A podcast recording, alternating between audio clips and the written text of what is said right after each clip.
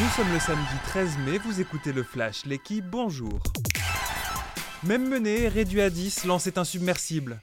Malgré l'expulsion de son défenseur Kevin Danso dès la 19e, les 100 heures l'ont emporté hier face à Reims. Victoire 2 buts à 1 pour la 35e journée de Ligue 1. Polarin Balogun avait pourtant marqué son 19e but de la saison sur penalty sur l'action de l'expulsion. Mais les Lensois, portés par leur public, ont égalisé par Frankowski également sur penalty, avant que le capitaine Seko Fofana ne leur donne l'avantage après un superbe numéro. Lens revient provisoirement à 3 points du PSG avant le match face à Ajaccio ce soir. Surtout les nordistes comptent 5 points d'avance sur l'OM. Mont-de-Marsan demi-finale de Pro D2. Opposé à Agen hier en match de barrage, les Montois n'ont pas tremblé. Ils s'imposent 35 à 24 après une fin de match de folie.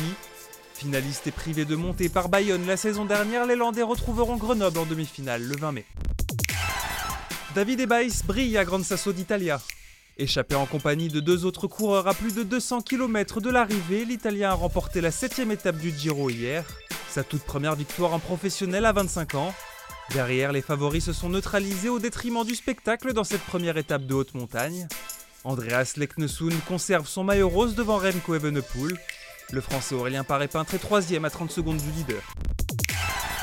Un retour en argent pour Audrey Cheméo.